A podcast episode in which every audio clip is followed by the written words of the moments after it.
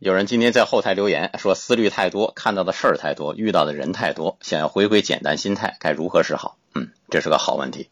复杂容易，简单难。做加法容易，做减法难呐。人的成长就是个复杂的过程啊。这女孩子会不断的买新衣服，不断的买，不断的买，也像很多人挣钱的心理一样，不断挣钱，总觉得不够用。其实他们买的不一定是衣服，挣的不一定是钱呐，而是安全感。总有一天，工作太多了会累，衣服太多了也是负担，钱太多了据说也烫手。我们尝试做减法，哎，做减法能获得安全感吗？当然可以呀，只要回到内心，回到常识就可以了。所谓内心，你会尊重你的真实意愿，而不在乎世俗的眼光吗？所谓常识，你会追问赚钱的目的吗？如果是为了家人更幸福，何不多留点时间陪陪家人呢？一句话，回归简单心态，就尝试做做减法吧。爱生活，高能量。